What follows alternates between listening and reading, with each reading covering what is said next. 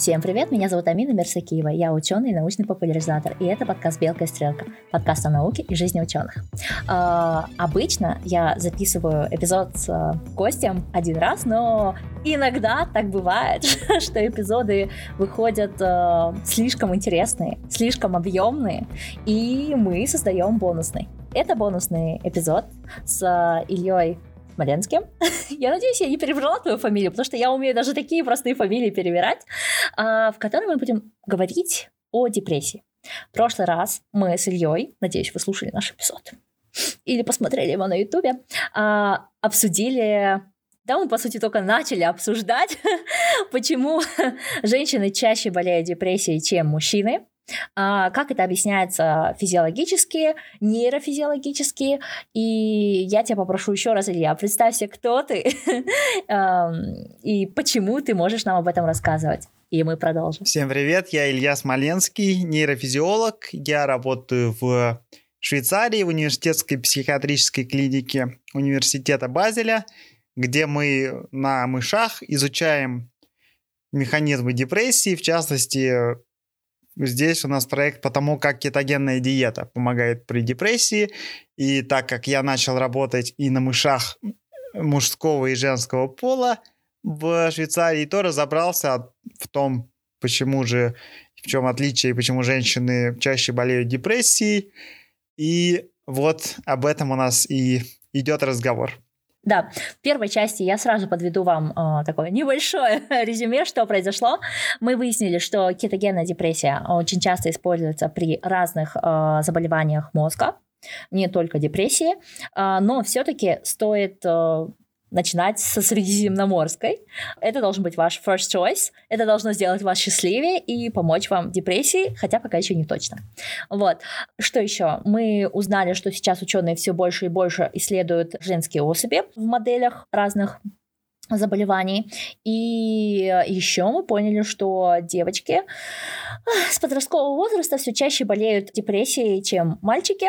И принципе, прошлый эпизод закончился тем, что я немножко расстроилась, потому что ничего хорошего женский пол, судя по всему, не дает во всех вопросах, которые изучает Илья. Хоть бы один позитивный пример привел. Ну окей, а, продолжаем.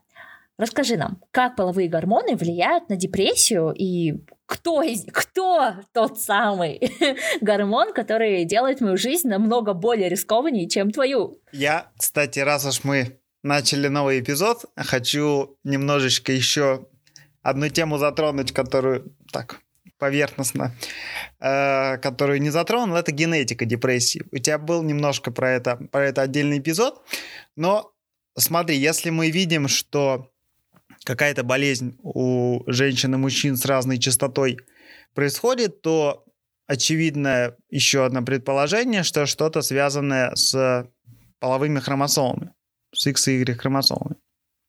И довольно много сейчас работ про генетику депрессии, и найдено уже аж 102 полиморфизма, то есть места в ДНК, которые могут быть связаны с депрессией, но до сих пор, увы, несмотря на такое логичное предположение, ничего связывающего предрасположенность с генами X или Y хромосом, половых хромосом, ничего не нашли. Поэтому генетический вклад в вот эту вот разную предрасположенность пока что остается таким достаточно непонятным. И самое еще, еще одно, может даже и более очевидное, что отличает мужчин и женщин, это половые гормоны, которые в конце концов и виновны во всех остальных различиях наших в ходе созревания. Так что вот в этой части мы будем говорить про половые гормоны, которые играют ведущую роль в различиях между мужчинами и женщинами в том, что касается депрессии. И тут сразу э, контринтуитивный факт, что женский половой гормон эстрадиол, он на самом деле защищает наш мозг от всякой гадости. Он нейропротектор, он защищает от окислительного стресса. И более того, если вводить эстрадиол мышам, то он у них вылечивает депрессию, а не приводит к ней. Я Минуточку. Что? Что? Подожди. А как? У меня этого эстрадиола, эстрогена, вот ложкой кушай. Как, как так-то? Почему я не защищена от всех депрессий мира? Так вот, это действительно странный факт, и связана вся история с тем, что эстрадиола много в организме женщины не всегда. Потому что э, большую часть жизни э, эстрадиол в организме женщин подвержен циклическим изменениям в ходе менструального цикла. Э, то есть в середине цикла, перед и после овуляции, уровень эстрадиола высокий, а в начале и в конце цикла уровень эстрадиола намного ниже. И именно низкий уровень эстрадиола в конце цикла связан с предменструальным синдромом, который в тяжелых случаях переходит в предменструальное дисфорическое расстройство.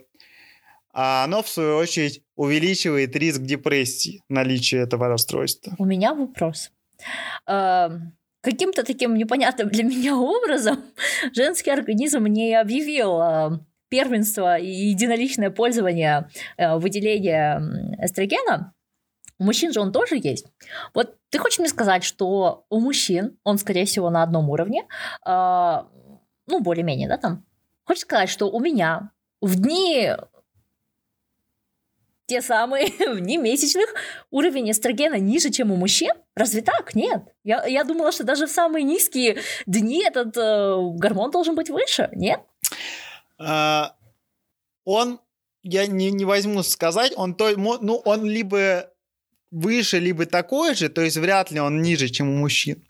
Но, как я сказал, суть в том, что эстроген, ну, эстрадиол конкретно мы будем говорить про него, это основной женский гормон, его уровень падает, а когда уровень гормона изменяется, то соответствующим образом может меняться и количество его рецепторов.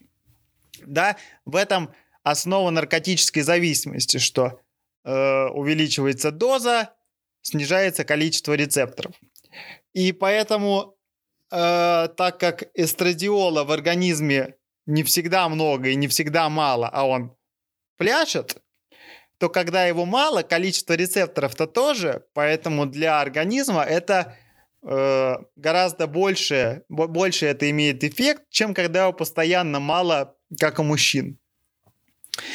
И тут я э, не могу Обидно. не ответить, не, э, не могу не отметить такой факт, что у мужчин на самом деле тоже эстрадиол, а не тестостерон, об, э, обладает вот таким нейропротекторным эффектом.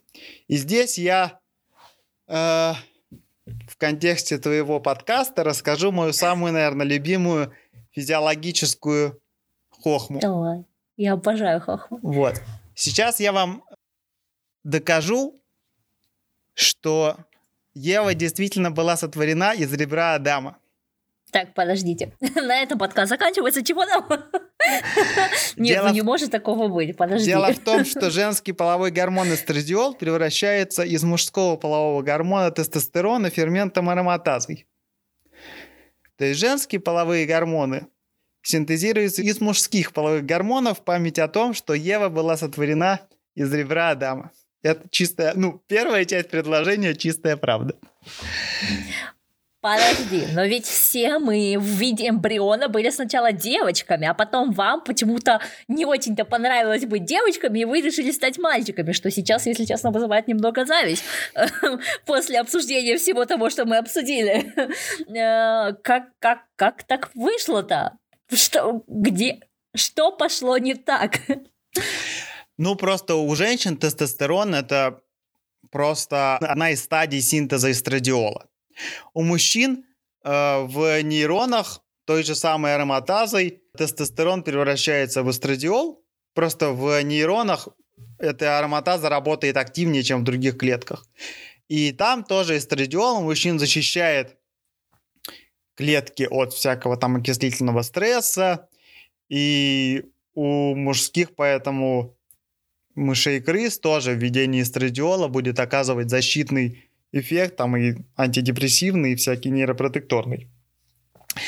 И, кстати говоря, тема тоже, которую ты там затрагивала периодически у себя в Инстаграме, так как оральные контрацептивы действуют именно через подавление секреции половых гормонов, ну, они действуют выше через фолликулостимулирующий гормон, а он, в свою очередь, э, связан с секрецией эстрадиола, то прием оральных контрацептивов тоже увеличивает риск депрессии. Это было показано, в общем-то, в довольно больших клинических исследованиях.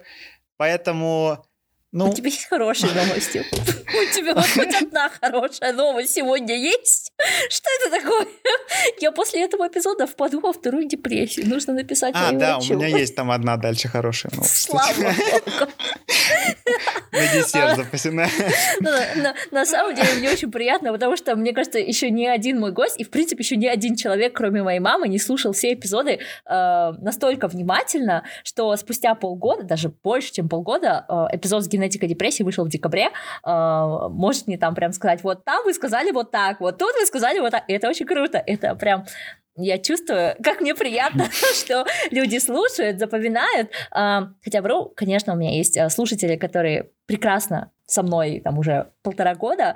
Я сомневаюсь, что они смогут вот так каждый факт привести, как это делаешь ты. У тебя был том эпизод, отсюда ты написала, в Инстаграме у тебя был. Это круто, это приятно. Но этот эпизод, кстати, я не очень давно слушал, наверное, весной.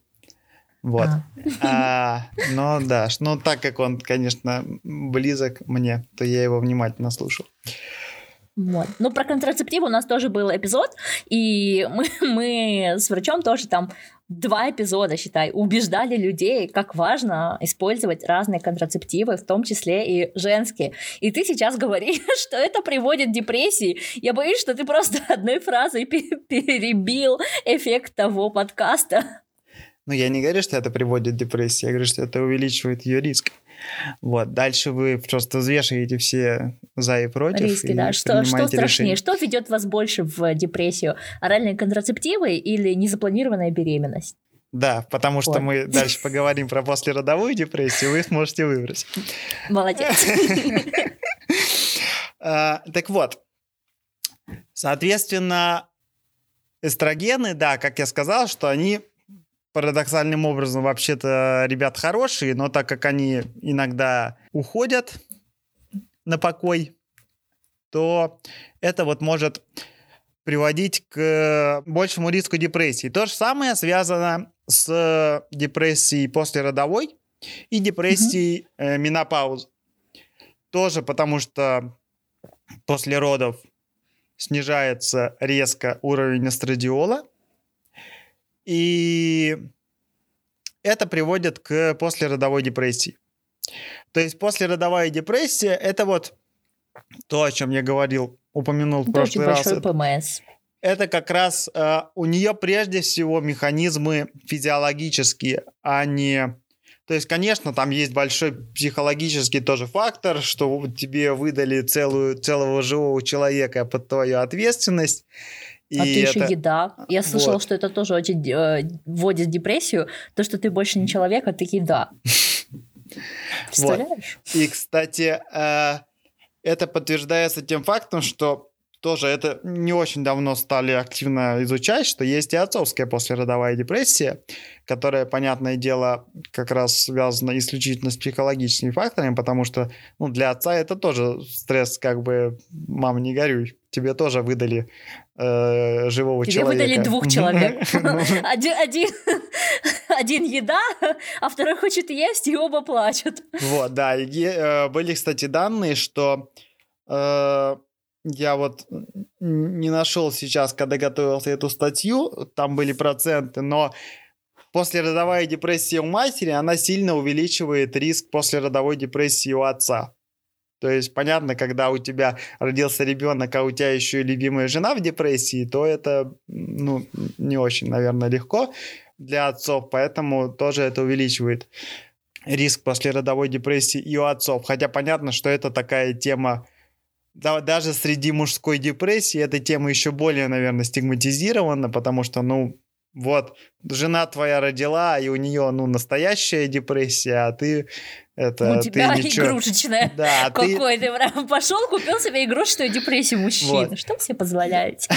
Поэтому, э, но эта тема тоже сейчас так активно обсуждается, изучается, что, конечно, частота мужских послеродовых депрессий намного, ну, в два раза меньше, то есть у женщин оценивается в 10-15%, у мужчин где-то 8%. Вот был недавно большой да, мета... В окружении, по-моему, 50 на 50. Прям половина подруг получили депрессию, вторая половина, к счастью, не получила.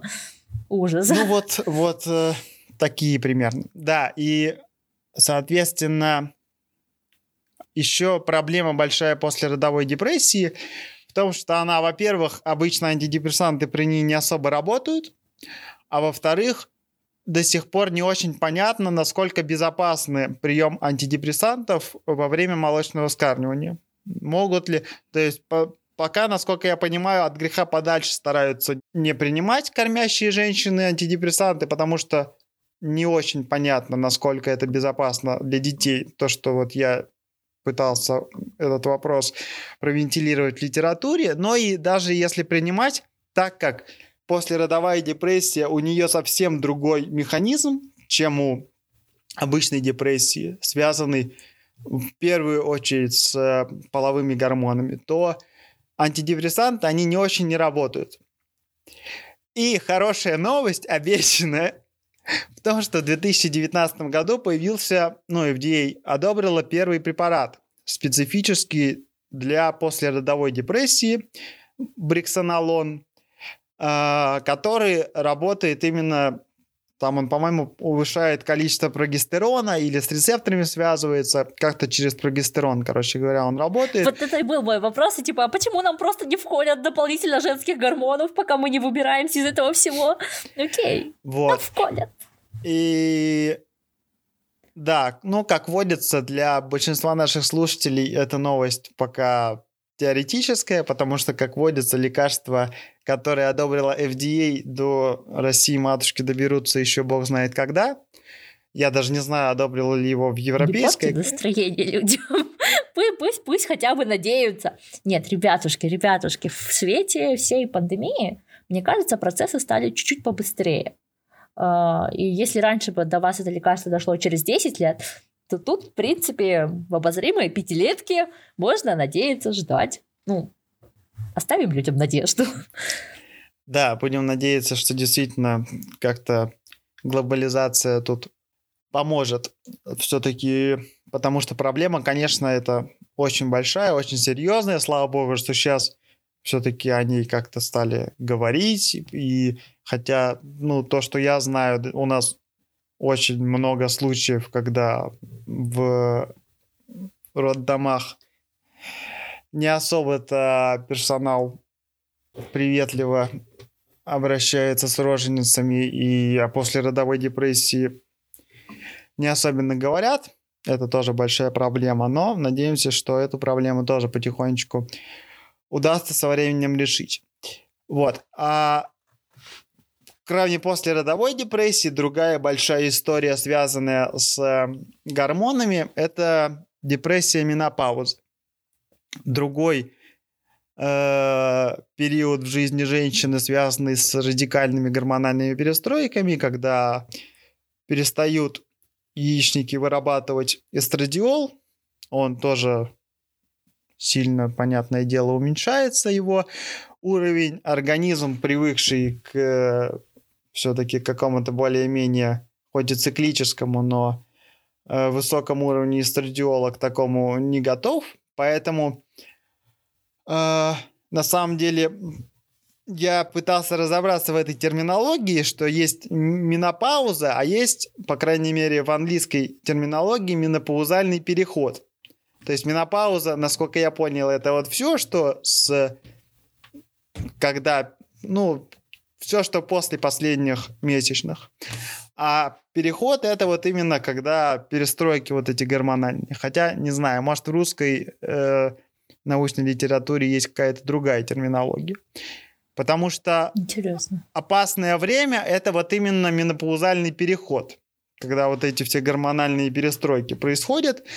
И в его время риск депрессии увеличивается примерно в 2-3 раза. У женщин, потому что, понятно, резкое такое э, падение уровня эстрадиола. И при этом, когда переход заканчивается, и уже все, такая сформировавшаяся менопауза, то уже у женщин постменопаузальных у них риск депрессии наконец-то не отличается от сверстников мужского пола. Когда уже все устаканилось, организм привык к низкому уровню эстрадиола, и Тогда вот. получается, что в выборке людей старше, ну, не знаю, 50, 60, а, не должно быть этой гендерной зависимости. Да, все так.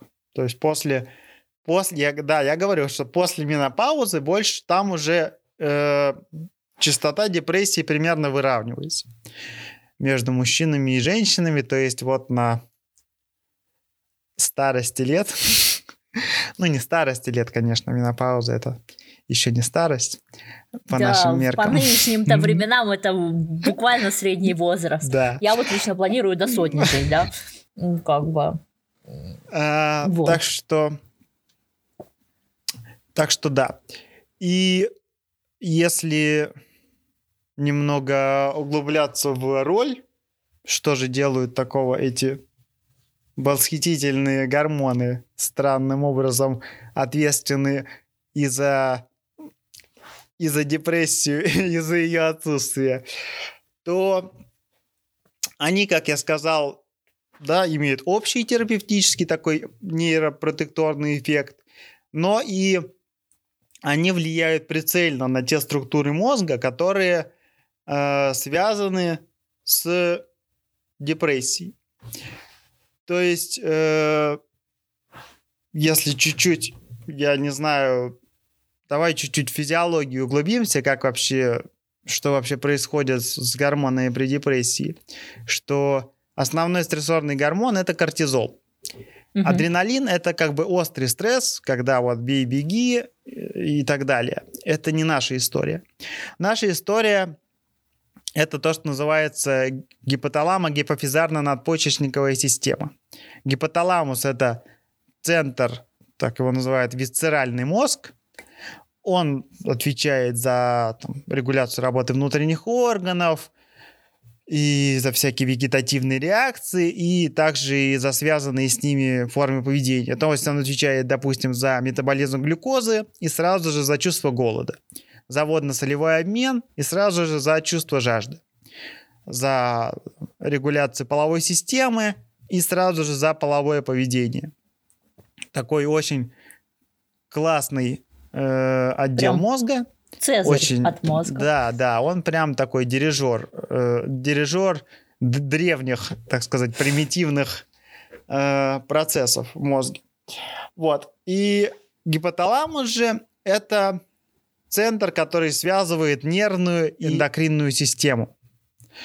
То есть э, гипоталамус руководит гипофизом. А гипофиз это главная железа эндокринная, которая э, управляет всеми остальными. Там есть такая гипоталамо-гипофизарная система, сложным образом устроенная, что гипоталамус, он выделяет в кровь специальные вещества, которые управляют гипофизом, а гипофиз уже э, выделяет, соответственно, гормоны, которые управляют другими железами.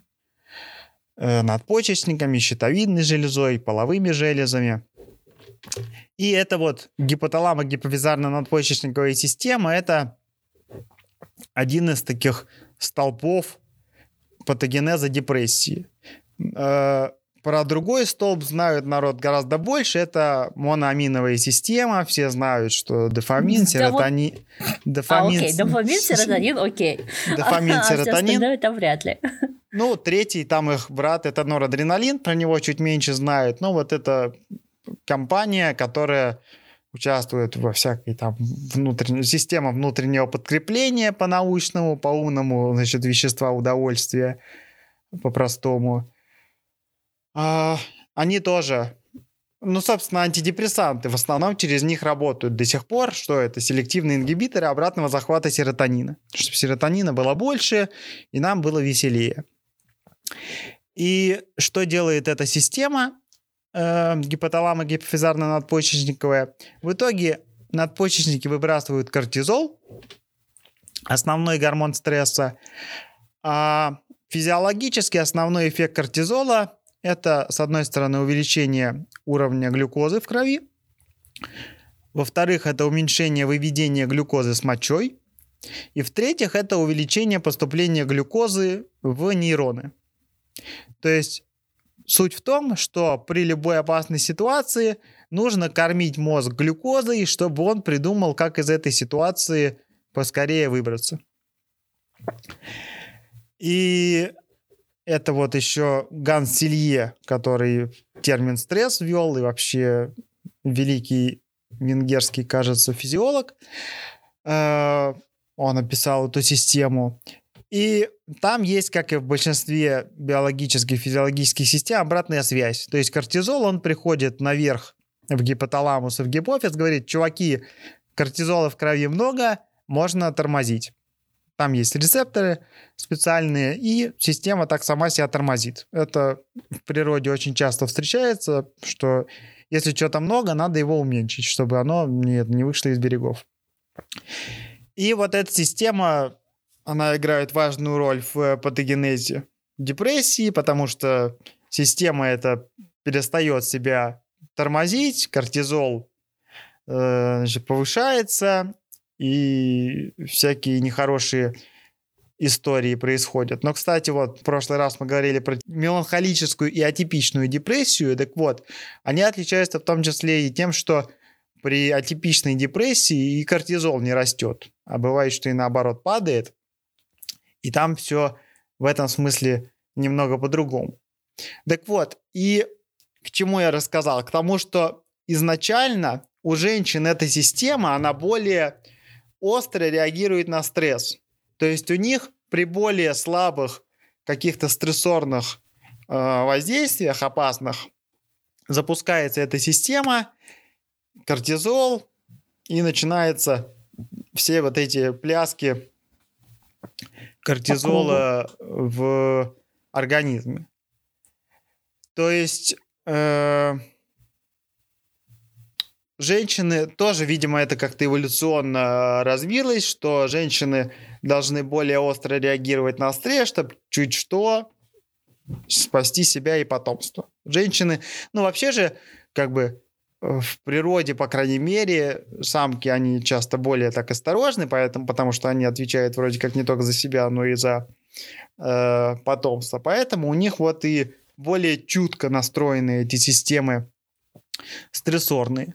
А раз они более чутко настроены, то они с меньшего уровня стресса активируются и, соответственно, начинается вся вот эта вот история с нарушением, потому что вот это вот нарушение этой, этой системы, оно, например, так как кортизол он увеличивает уровень сахара в крови, то он тормозит те механизмы, которые этот уровень сахара снижают. А это что? Прежде всего инсулин. И поэтому, поэтому что? При стрессе у нас очень часто развивается диабет при тяжелом. И, и, и наоборот, при э, проблемах с эндокринной, э, с с инсулином часто при диабетах часто впадают в депрессию.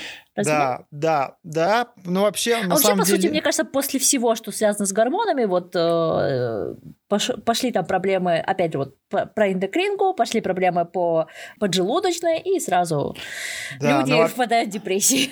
Да, но с, и с этим с, с инсулином это вообще очень запутанная история. Я вот, хотя вообще у меня кандидатская диссертация по нейроэндокринологии как раз, то есть я вроде как бы много чего знаю про гормоны, но вот то, что касается инсулина и диабета, это прям, это настолько сложная история, там настолько много эффектов. То есть при диабете же сразу летит вообще все, что только можно. Там все настолько... В этой эндокринологии черт ногу сломит. Там же все совсем взаимосвязано. Все гормоны друг друга как-то там усиливают, ослабляют. Там такая каша, что э, как бы как врачи-эндокринологи во всем этом разбираются, я совершенно вообще э, не понимаю, потому что эффектов действительно диабета, их очень много на самые, самые разные системы. Но вот да, из-за того, что при стрессе кортизол, он тормозит всякие побочные э, системы, то в том числе он и ответственен за психосоматические расстройства. Что у нас тормозится иммунная система, и тормозится пищеварительная система, что приводит к язвам и так далее. В всей этой Поэтому... ситуации меня радует только одна вещь. Она у всех тормозится, вне зависимости от пола. Хоть что-то, хоть что-то. Да, если пополам. она включилась, то уже будет одинаково. Но, к сожалению, да, у женщин она включается легче. Все. Окей. Ну, это я поняла. А, скажи, пожалуйста, когда вы изучаете вот животных, да, и смотрите в них, вы проверяете еще же взаимо... ну, взаимодействие разных гормонов, да? Как вам это удается? Вот я просто сейчас сидела, слушала тебя и подумала, что человек это слишком сложно. У животного, у мышки, у крысочки можно как-то, наверное, один гормон, ну, зафиксировать или или я слишком оптимистично думаю о животных моделях? Да, ну, в принципе, там тоже все довольно сложно у животных. То есть мы тоже берем у них также кровь и смотрим уровень разных всяких гормонов. В принципе, зафиксировать, ну, мы можем в экспериментах, мы можем удалить у них, допустим, надпочечники. И вот в моей лаборатории первые, где я диссертацию сделал, делались такие эксперименты. Они они, кстати, вот очень много делали работ на самок по депрессии, которые мало кто делает. Это интересная штука. Они удаляли яичники у э, самок и тоже смотрели, как это влияет на и как это влияет? Э, депрессию. Ну, плохо влияет. Я деталей не помню, но да, как я сказал, что э, в принципе эстрогены, они такую защитную функцию выполняют. То есть, а если их совсем убрать, то как бы хорошего-то ничего не будет. Плохо. Проблема-то в том, что они плавают туда-сюда, а не в том, что они... Поэтому если совсем их убрать после авариэктомии, то да, ничего хорошего в общем-то не будет. Поэтому, да, в принципе, да, так же, как у людей, просто берем кровь, смотрим там кучу всяких гормонов. А, ну вот, да, что-то зафиксировать можно только путем просто удаление. Ну, можно еще ввести какое-нибудь вещество, которое заблокирует все рецепторы. Вот, много очень всякой фармакологии на службы у физиологов. И можно просто выключить не сам гормон, а выключить его действие за счет э, просто рецепторов. Интересно.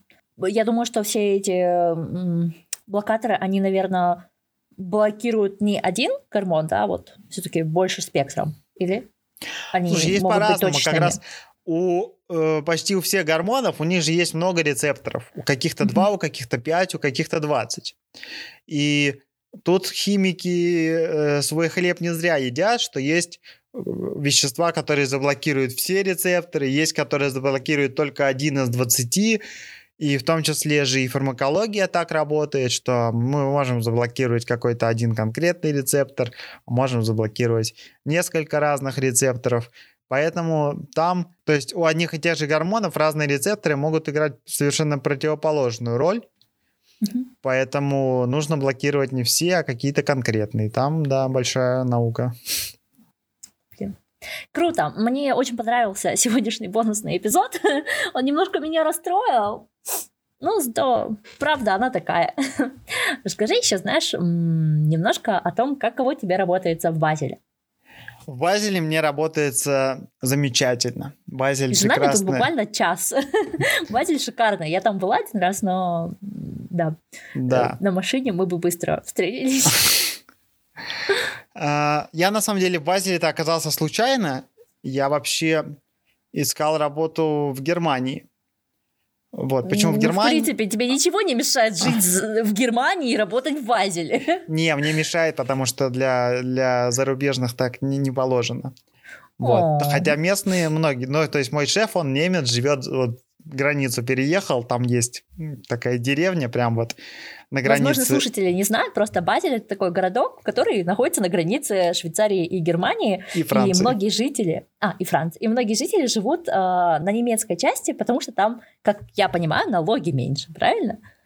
А, там налоги-то там как раз больше, но там просто дешевле снимать. Мы в Германию ездим за продуктами в магазин. Вот а, а куда вы ездите за продуктами, дорогие слушатели? Вот.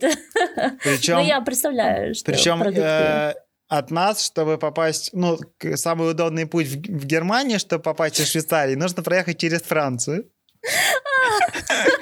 А как вы ездите за продуктами? Да вот через Францию, в Германии закупаемся. Да. Вот. При этом а Базель очень красивый, конечно. Э, да, Базель очень классный э, такой город и со старым историческим центром, но Базель — это столица мировой фармацевтики. Uh-huh. В Базеле штаб-квартиры Навартис и Рош — это две из трех самых больших в мире фармацевтических компаний. Их вот, чуть поэтому... больше, мне кажется, но эти точно все ну, знают. Пер- первый Джонсон и Джонсон, второй, по-моему, Рош, а третий Навартис. Mm. Вот. А, ну, сейчас вроде после вакцинации немножечко расклад сил поменялся. Не, на самом деле я просто как инвестор на это все смотрю, и есть еще, дорогие слушатели, Мерк, например, ну, Pfizer все сейчас а, на слуху, они тоже очень большие, Апви, и как бы с точки зрения инвестмента, все компании вот эти вот шесть довольно интересные. Но Джонсон Джонсон у меня тоже есть. А вот Роша и Навартис нету. Вот. И поэтому, если в перспективе тут оставаться, то как бы тут кроме Навартиса и Рош, тут есть как бы, тут все есть. И Джонсон, и Эббот, и Мерк, Пфайзера, по-моему, нет. А так вот все, что хочешь, реально просто мировая столица э, фармацевтики. Поэтому тут, если когда пробьет мой час уходить из, из академии в индустрии, то... Если я... он пробьет? Ну да, понимаешь, э, то есть ты понимаешь... Я понимаю, да? Для, для слушателей, что единственный шанс практически единственный шанс остаться в академии – это стать профессором и заведующим лабораторией. То есть наука в Европе, ну и в Америке, на Западе устроена таким образом, что пусть молодежь работает, э, она активная, значит, у нее новые идеи, ей можно меньше денег платить, и все, то есть в основном ученые это аспиранты и постдоки, и вот ты сделал раз постдок, два постдок, три постдок, потом в какой-то момент обычно уже после ну, 35, ну, 40 лет уже на тебя будут косо смотреть, и на постдок, ну, как бы всю жизнь по постдокам кататься не получится, то дальше ты либо становишься профессором и открываешь свою лабораторию, либо уходишь куда-то из академической науки в индустрию, вот во всякие фармкомпании или какой-то там биомед, производство всяких этих самых, ну, chemicals, короче, этих всяких расходных материалов, все что угодно для сопровождения биомедицинских исследований. Ну, или либо... вот карма, например, делаешь. Вот, да, то есть, э, ну, куча около научных всяких, ну, либо забиваешь на все это дело и идешь и менеджером по продажам чего-нибудь. Ой, это самая больная вот. моя тема. Честно говоря, когда решила уходить из академии, у меня было только одно условие – что угодно, но только не маркетинг. Что угодно, только не маркетинг. Я не хочу оскорбить людей, которые выбрали маркетинг. Просто то, что ты назвал около научным, даже чтобы разработать эти chemicals, да, там вот корм для ваших э, подопытных, это же тоже наука. Ну, прям реальная ну наука. Ну, да, ты да. не с потолка взял. Да, это не академия, но это такое научное около научье. А пойти менеджером по продажам, ну, мне больно. Мне больно представлять себя в той стезе. Я, конечно, не зарекаюсь. Не стоит в пандемичные времена зарекаться. Нужно радоваться любой работе. И менеджеры по продажам тоже нужны, а, особенно для таких хай-тек тем. Просто не то, что я бы хотела делать. Так-то на самом деле тоже это для меня как ну, такой, не то что страшный сон, я понимаю, что это в какой-то момент, скорее всего, неизбежно, но я стараюсь так а, об этом не думать. А куча же людей, которые, наоборот, как страшный сон вспоминают свою аспирантуру или постдок, и они с, это, с радостью, вздохнув, ушли из этой академической науки и стараются они не вспоминать, и замечательно работают, может быть, даже менеджерами по продажам чего-нибудь. И, наверное, зарабатывают больше нас с тобой. Да, это, конечно... И, и карьера у это, них, наверное, это, растет конечно, быстрее, это, конечно, чем у нас правда. с тобой. Вот. Но правда, я так как тут э, в Базеле, в общем, довольно сложно иметь какие-то знакомства и при этом не быть знаком с кем-то, кто работает в фарм-бизнесе. Поэтому, да, у меня есть там знакомые уже из Навартиса. И они говорят, что, в принципе, там можно заниматься практически тем же самым, чем ты занимаешься в академии, просто зарабатывать там несколько раз больше. Ну, чуть более у тебя может быть регламентировано все, что ты делаешь, может быть чуть по побыстрее. Пожестче. И, ну да, то есть ты в науке, в такой академической, можешь какую-то тему с разных сторон мусолить годами, а в форме ты попытался, там, не знаю, год не получается, все, забили, проехали, поехали дальше. Что-то ну, новое. или может быть так, что ты делишь свое время, да, что у тебя есть тема, которую ты мусолишь, но есть вот часть, которую ты вот выполняешь в коротких сроках. Ну и да, и опять же, в принципе, как тоже мне вот знакомый объяснил, в в фарм-бизнесе они работают реально по всем возможным направлениям, потому что не знают, какое выстрелит.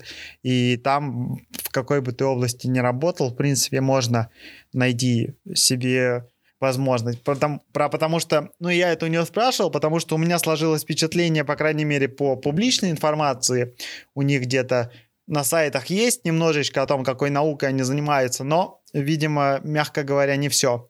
И ну, у меня сложилось, вот, у меня сложилось впечатление, что так как антидепрессанты за 40 лет толком никто новый не разработал, то фарма решила, что нафиг оно надо, пусть сначала ученые что-нибудь накопают, а мы пока в это деньги вкладывать не будем. Но, возможно, это неправда, и на самом деле они тоже все эти 40 лет прилежно бьются в эту стену, и можно и по поводу антидепрессантов найти себе призвание в где-то в форме, поэтому в принципе, то есть когда-то мне это казалось прямо, боже, боже, боже, нет, ни за что, ни про что, это же продать душу в свою Это мы все такие маленькие были, мы все так думали.